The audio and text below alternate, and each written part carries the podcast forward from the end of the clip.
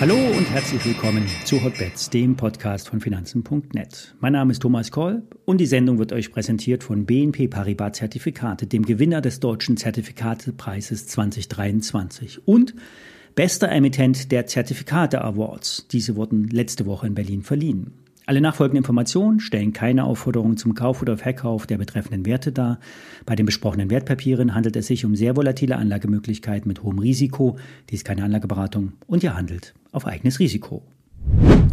Marius von Projekt 30 schrieb gestern in seiner Marktvorschau, der DAX ist weiterhin deutlich überverkauft, sendet aber keine Signale, die eine Konsolidierung ankündigen. Schlusskurse oberhalb der 16.000 bleiben bullish und das trifft den Nagel auf den Kopf.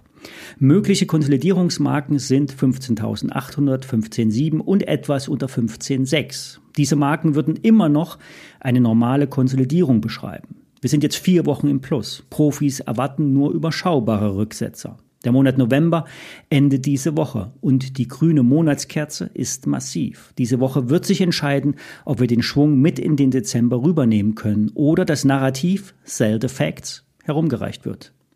Nach der Black Friday Week und Thanksgiving erwachen nun heute die amerikanischen Börsen. In den USA wird mit dem Cyber Monday offiziell der Start des Weihnachtsverkaufs im Onlinehandel zelebriert.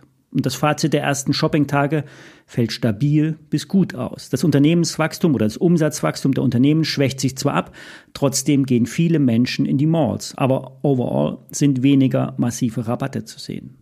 Kommen wir zu den Aktien. Diese Woche steht im Zeichen der deutschen Nebenwerte. Heute wurde das Eigenkapitalforum in Frankfurt eröffnet. Hier sprechen die Vorstände von Analysten und gerade für die kleinen und mittleren Unternehmen ergibt sich eine Chance, sehr effektiv mit dem Kapitalmarkt zu kommunizieren. Mit dabei ist auch 2G Energy. Im Vorfeld wurden die neuen Monatszahlen veröffentlicht. Der Umsatz mit Blockheizkraftwerken stieg um 12 Prozent auf etwas über 210 Millionen Euro. Das Ergebnis vor Zinsen und Steuern wurde mit 810 Millionen Euro angegeben. Das sind zwei Millionen mehr als im gleichen Vorjahreszeitraum. 2G Energy ist ein Spezialist für dezentrale Energiegewinnung. In sogenannten Kraft-Wärme-Kopplungsanlagen und mit Großwärmepumpen lassen sich ganze Gemeinden netzunabhängig versorgen.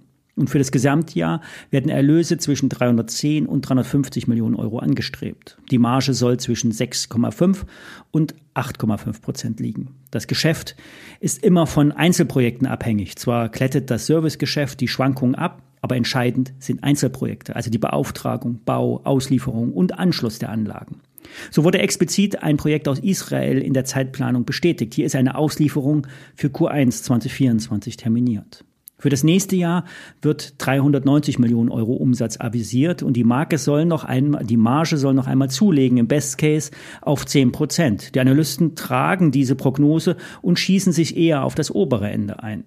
Der Bereich Wärmepumpen soll perspektivisch einen höheren Beitrag leisten. So wurde im letzten Jahr in Holland ein Unternehmen zugekauft. Insgesamt soll der Umsatz mittelfristig für 2G auf bis zu 430 Millionen Euro steigen. Warburg Research hat das Kursziel von 36 Euro zuletzt bestätigt. Das sind 50 Prozent Kurspotenzial Stand heute. Für Börsengeflüster ist 2G ebenfalls ein Kauf. Die Analysten von SMC Research erachten für 2G ein deutliches Umsatz- und Gewinnwachstum für die nächsten Jahre. Das Kursziel blieb unverändert bei 31 Euro. Das Rating lautet Kaufen. Insgesamt ist das KGV mit 20 nicht günstig, allerdings rechtfertigt das Wachstum die Fantasie wenn das Thema Queen Tech die Unsicherheiten im politischen Herbststurm überlebt. Hier liegt die größte Unsicherheit, vielleicht nicht beim Willen, aber eher bei der Finanzierung. Das Unternehmen spricht heute Nachmittag auch vor den Analysten in Frankfurt. Gesprochen hat heute Morgen Nico Bader auf dem EK-Forum in Frankfurt. Nico ist der Vorstand der Bader Bank. Er hat vor vielen Jahren die Firma von seinem Vater übernommen. Uto Bader hat vor Jahrzehnten an der Börse München als Skontroführer gearbeitet und Uto kam damals auf die geniale Idee, Auslandsaktien in Deutschland als Zweitlisting anzubieten. So wurden Auslandsaktien an deutschen Börsen handelbar. Die Baderbank ist mittlerweile der führende deutsche Wertpapierhändler neben Tradegate, Lang und Schwarz und auch die Euwax Broker AG, alle börsennotiert. Bader ist an den Börsenplätzen in Frankfurt, Stuttgart und München aktiv und im Direkthandel. Bader ist mittlerweile die bedeutendste Bank für die Neobroker. Angefangen hat alles mit Scalable Capital, damals als Robo, Robo-Advisor gestartet, mittlerweile eines der bedeutenden Neobrokers. Ähm, Finanznet Zero führt unter anderem auch die Depots bei Bader.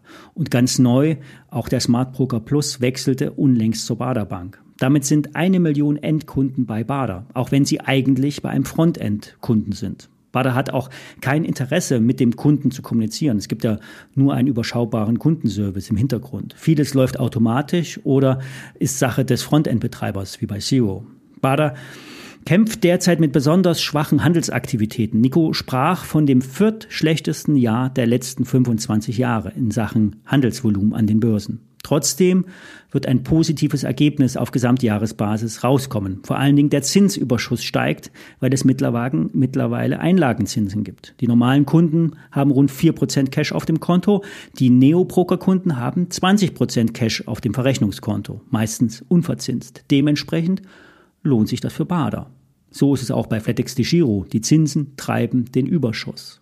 Zuletzt wurden auch Wertpapierkredite lanciert. Wer will, kann bis zu 100.000 Euro Kredit auf seine Aktien aufnehmen. Voraussetzung ist natürlich, dass ein entsprechendes Depotvolumen vorhanden ist. In der Regel werden solche Aktien, solche soliden Aktien zu 50 Prozent beliehen und damit kann man dann auch seinen Einsatz fast verdoppeln, was ich aber niemandem empfehlen würde. Die Aktie der Baderbank steht bei 3,30 Euro, ähnlich schlecht wie die Handelsaktivitäten an den Börsen. Sollten also die Börsenumsätze wieder mal anziehen, würden die Brokeraktien davon profitieren.